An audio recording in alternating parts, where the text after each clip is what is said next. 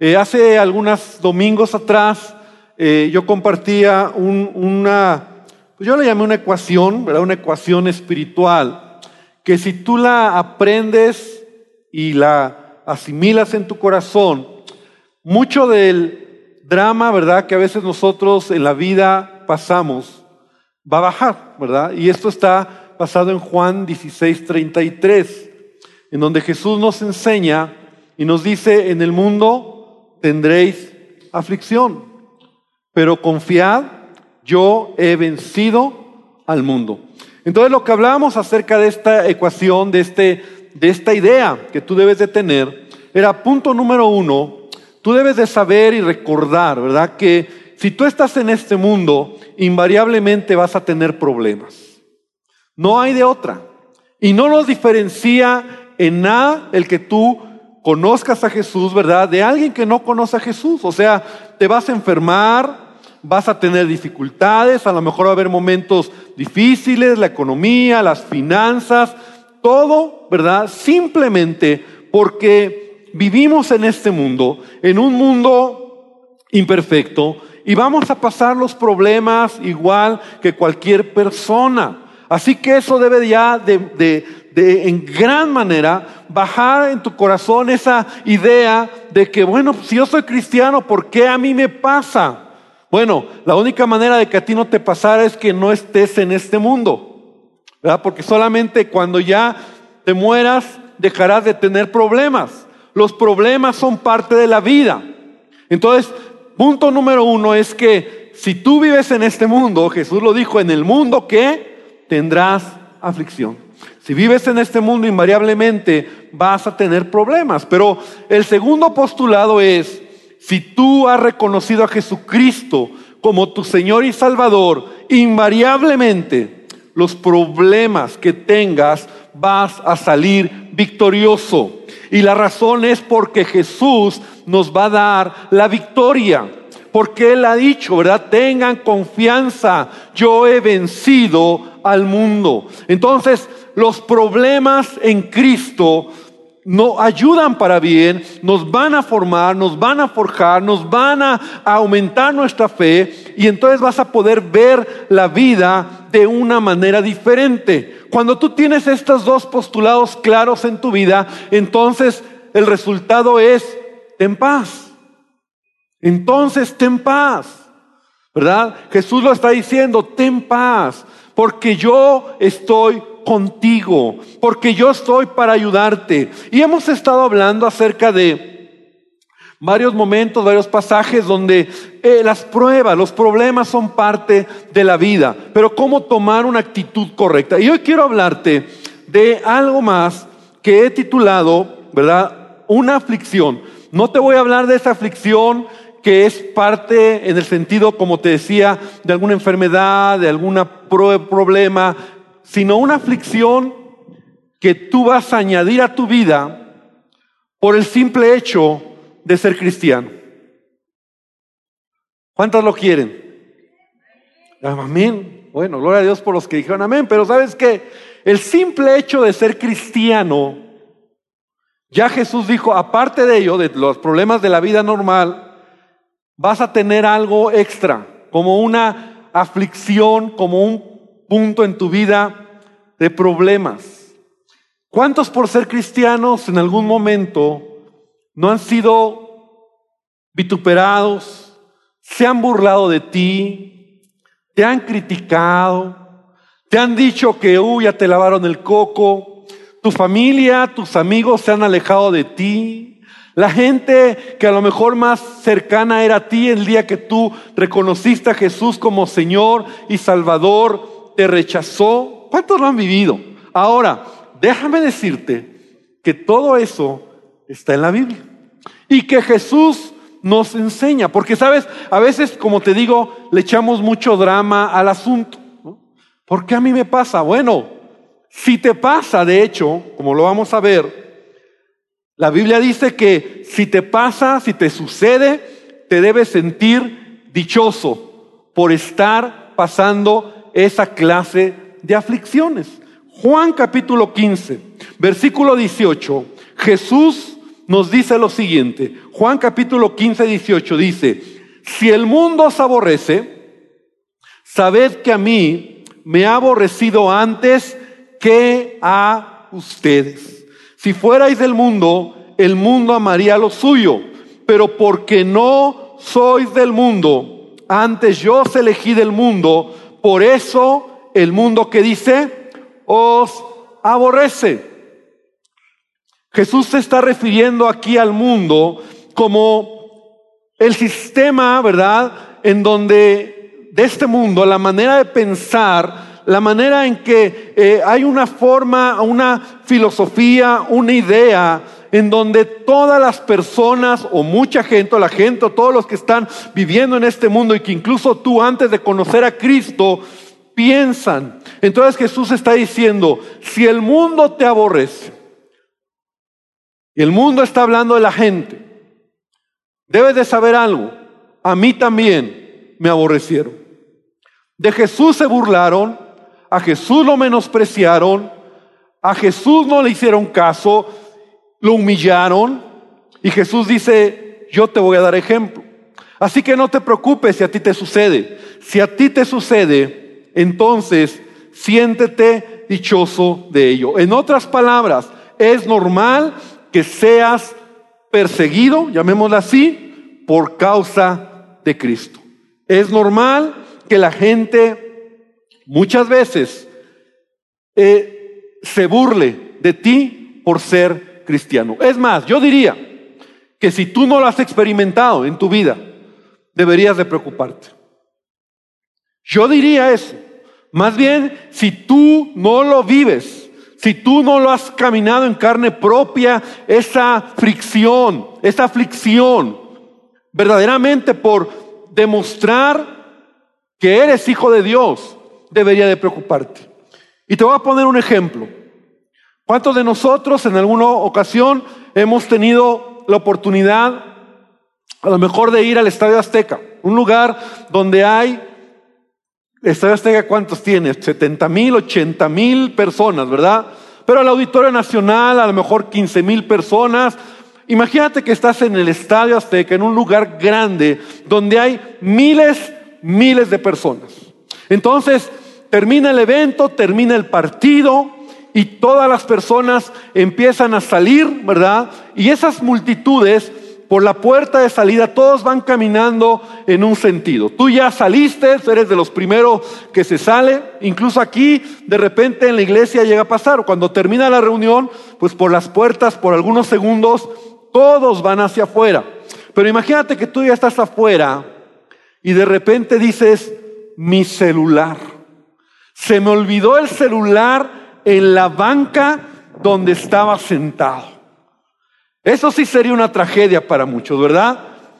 Empezaría el corazón a latir, que bueno. Dirías, necesito regresar por mi teléfono. No, o sea, todo puedes perder menos el teléfono, ¿verdad? Muchos casi casi dirían, si lo pierdo, me desconecto de la vida. Entonces imagínate que tú sabes que tu celular está hasta allá arriba, donde tú estabas sentado, y toda la gente viene bajando. Miles de personas vienen caminando hacia afuera y entonces tú dices, pero no me puedo esperar. Y empiezas a caminar en sentido contrario.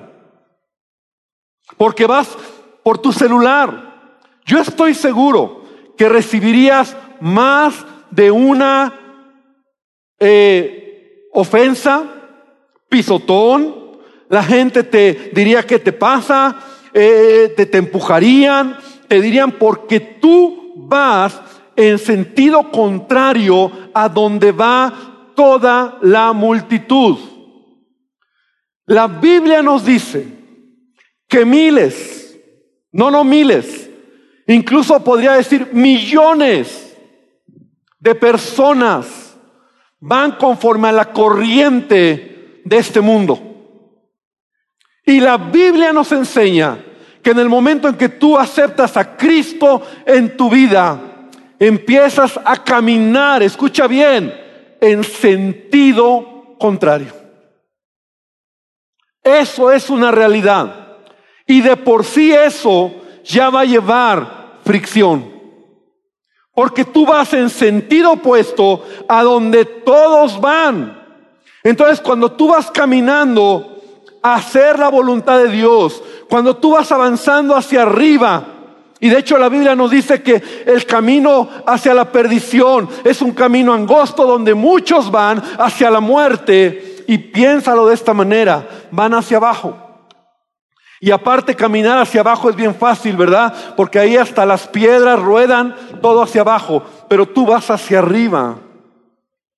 Y tú vas en sentido contrario.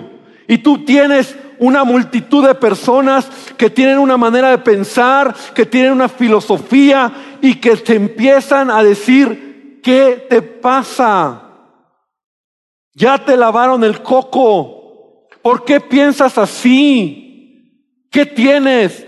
Entonces es como cuando tú tienes en tu mano dos lijas y las pones juntas y empiezas a hacer fricción con ellas. Si las dos lijas tú las mueves en el mismo sentido no va a pasar nada. Pero en el momento en que empiezas a, hacer fricción, cuesta trabajo.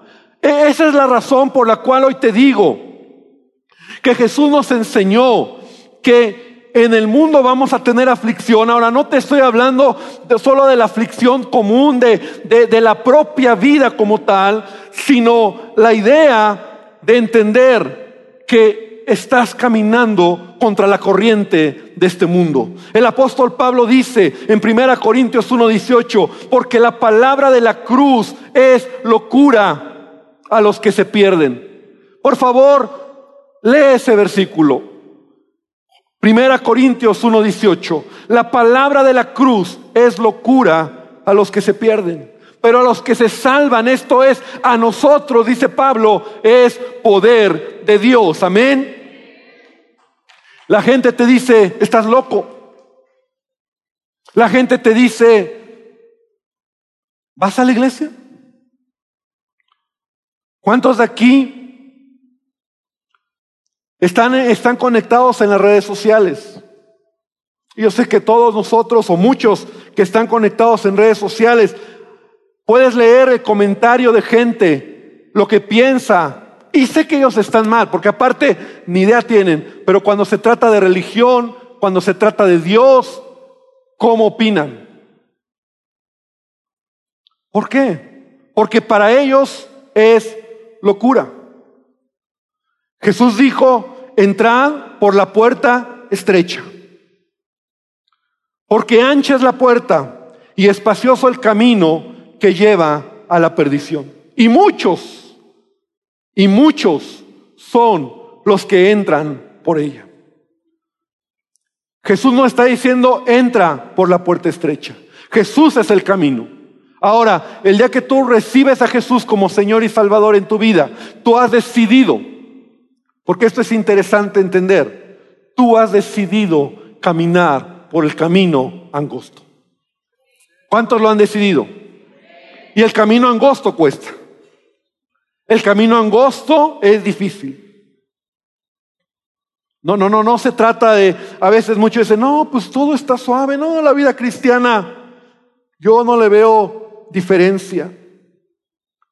No, sí, Tú debes de entender que si realmente estás reflejando a Cristo en tu vida, tus valores, tus principios, tu manera de pensar va a chocar con el mundo. Porque pensamos como dice lo que la palabra de Dios nos enseña. Y el mundo entonces te va a decir, no, estás loco, no, mira, eres retrógrada, eres, eres tantas cosas. Si tú caminas por el camino angosto, si tú te opones a todo lo que este mundo piensa en lo que, en lo que se refiere a la vida de este mundo, ¿verdad? Con tranzas, con mentiras, eh, disfrutar la vida, haciendo cosas equivocadas, con engaños, esa es la vida de este mundo. Esta es la idea de este mundo. No podemos, no debemos, porque vamos nosotros haciendo y queremos hacer la voluntad de Dios. Y Dios nos dice, el camino angosto es complicado, a veces cuesta. Piensa por un momento esto, porque así es el mundo. Llega el fin de semana y los amigos o los compañeros de trabajo, los compañeros de escuela,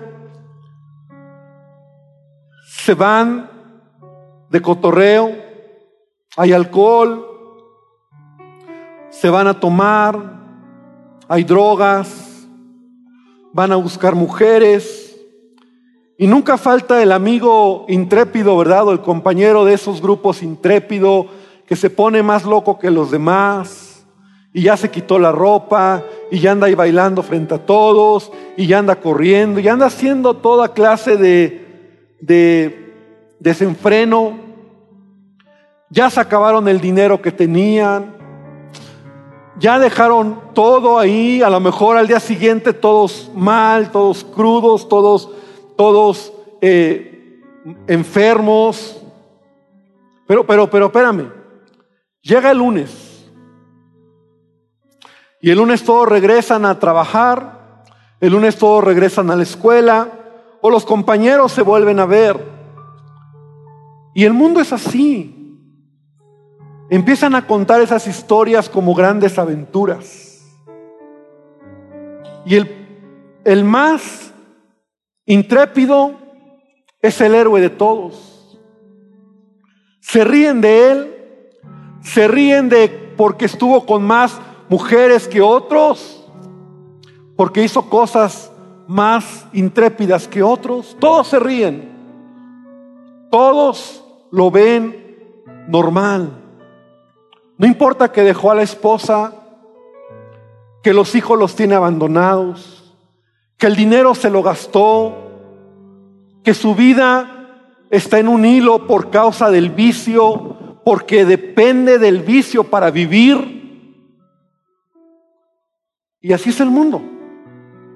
Pero no fuera que tú el viernes dices, bueno, me voy con mi familia a mi casa. Porque todos, todo se paraliza y todos te voltean a ver y todos te dicen, ¿qué?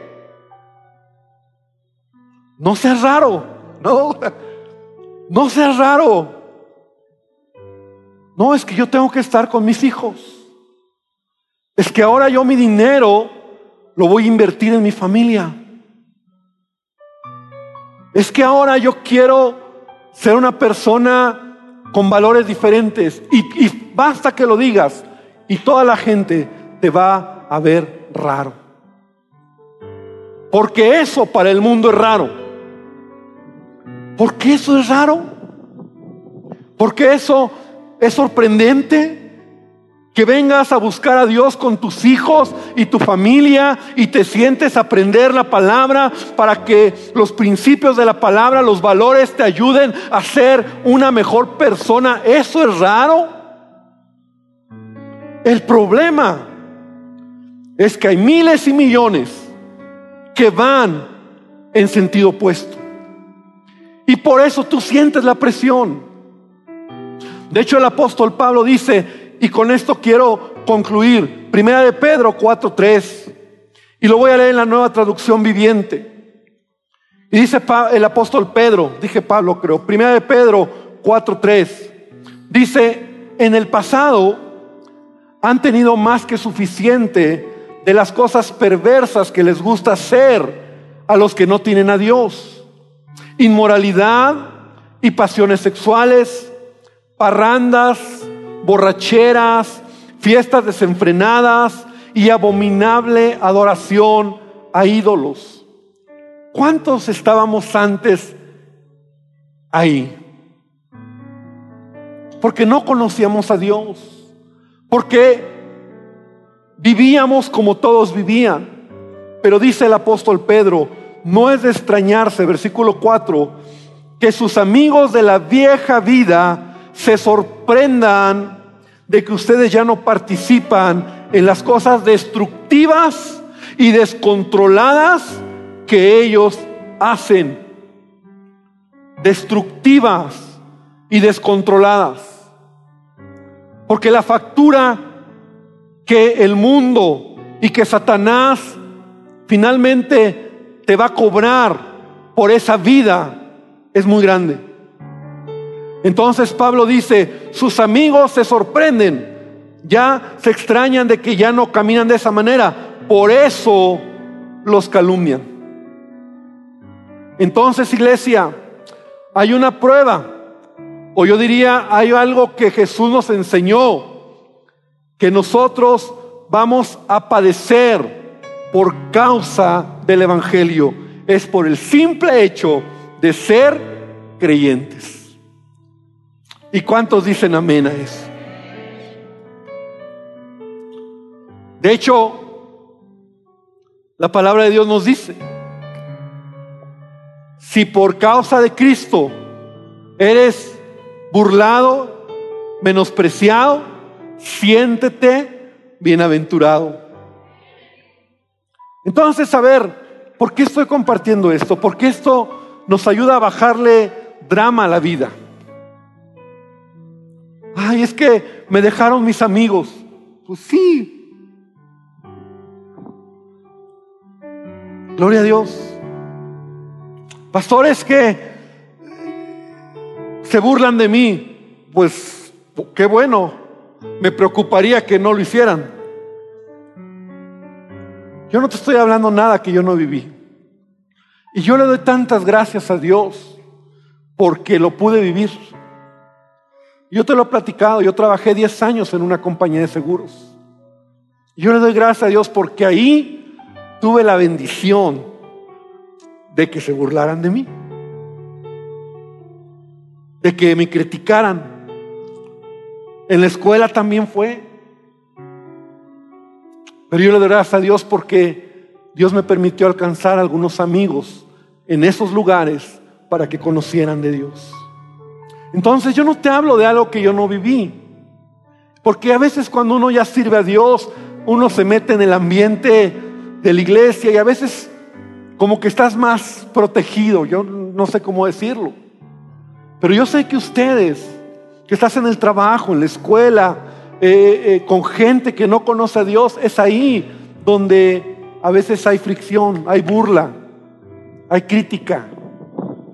Y tú debes de sentirte contento. Porque sabes que Dios está contigo. Yo quiero terminar esta tarde. Vamos a dejarlo hasta aquí.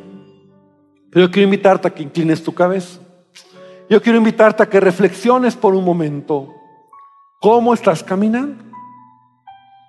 Qué bueno. Qué bueno que a veces el mundo te aborrezca. No se trata de ser y de caer mal a la gente. No, no, no estoy hablando de eso. No estoy hablando de ser religiosos que hacemos que la gente nos vea mal. Estoy hablando de genuinamente poner encima de lo que el mundo piensa tus valores morales, personales, familiares, tus valores que has aprendido de parte de Dios y que tienes que mostrarlo y decirlo. Yo no lo hago porque me destruye, yo no voy a tomar porque me destruye. Aparte, se siente mal. Y al día siguiente estoy mal.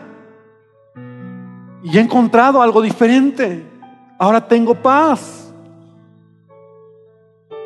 Se trata de verdaderamente decir lo que eres como hijo de Dios. Señor, esta tarde venimos delante de ti para agradecerte porque tú nunca nos has engañado.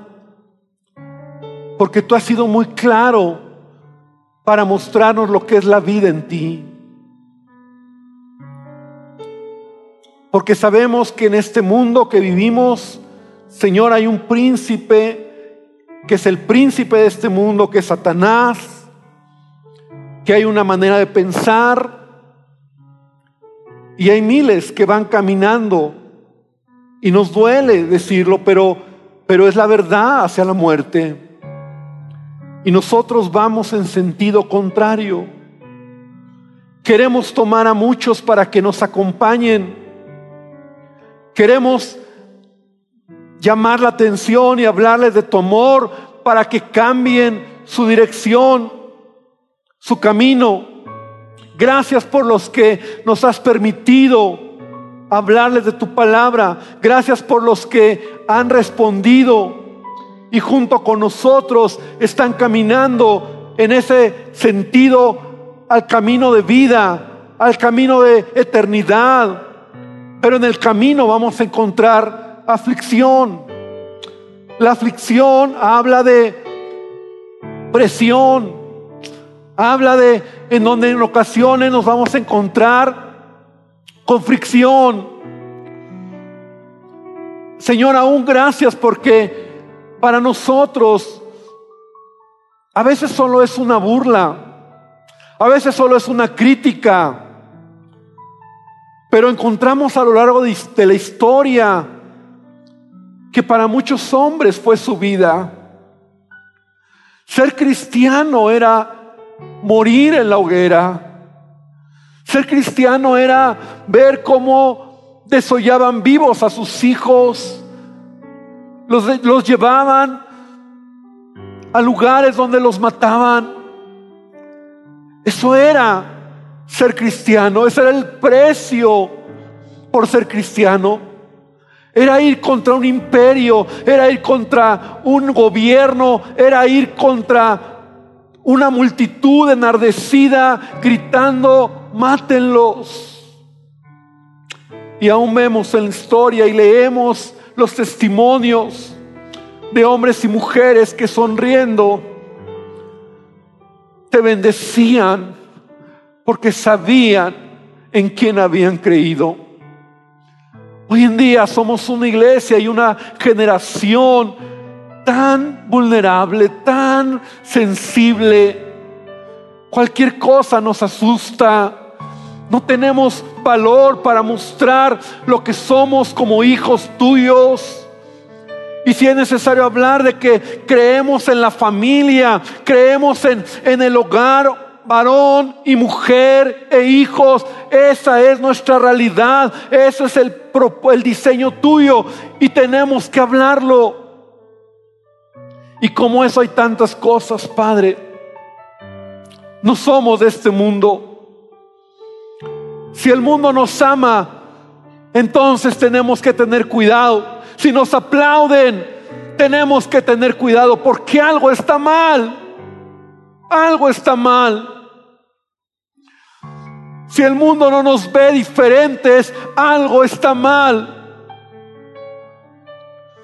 Porque un cristiano un discípulo tuyo tiene que mostrar que está caminando en sentido contrario. No podemos pensar como el mundo piensa, no es posible. No vamos a ser como ellos son. No nos vamos a complacer de sus vidas, sus pecados, su inmoralidad. Señor, tenemos que mostrar lo que somos como hijos tuyos. Y hoy oro para que bendigas a tu iglesia. Yo quiero invitar a que hoy terminemos poniéndonos de pie, por favor. Y por qué no de pie, te invito a que hoy le digas al Señor, Señor, aquí está mi vida. Seamos luz. Seamos luz. No, no te preocupes si se burlan, más bien, es más, me encantaría estrecharte la mano y decirte qué bueno, qué bueno, porque si se burlan de ti por ser cristiano, qué bendición. Si porque piensas diferente, qué bueno, por lo que la palabra de Dios enseña. Pero tenemos que seguir contra corriente hasta llegar a la meta o hasta que Cristo venga por nosotros. Porque esto es el reino de Dios. hombres y mujeres valientes, se levantan para hacer luz y para mostrar a este mundo que sí es posible ser diferentes, pero diferentes a lo que la palabra de Dios enseña. Y Señor, aquí está mi vida. Yo presento tu iglesia. Yo he hablado tu palabra y te pido, Señor, que nos ayudes. Porque estas son algo que se añade solo por el hecho de conocerte. Y gracias Señor porque tú estás con nosotros. Y antes de terminar, yo quiero invitar a las personas que hoy nos visitan por primera vez, que tú hoy puedas decirle a Jesucristo, Señor Jesús, necesito de ti. Si tú nunca has reconocido a Jesucristo en tu corazón, que Él quiere bendecirte esta tarde, yo quiero invitarte a que hoy le digas a Jesús, Señor Jesús, necesito de ti. No es una coincidencia que estés aquí.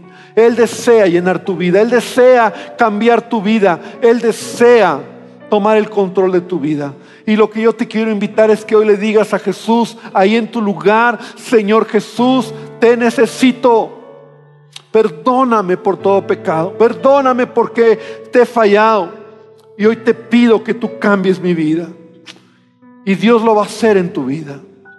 Y Padre, gracias por este tiempo. Te pido que tú nos bendigas, que tú nos guardes, que tú nos lleves con bien a nuestros hogares, Padre, y que esta semana podamos ver tu gracia y tu bendición en todo. Y hermano, que el Señor te bendiga, que el Señor te guarde y que puedas ver su gracia, su favor y puedas caminar contento porque eres hijo, porque eres hija. Y si eres hijo y eres hija, entonces Él está contigo. Él te ha garantizado, Él te ha prometido que la victoria será tuya. Él te va a ayudar. Gracias te damos, Padre. Amén y amén, Señor. Amén.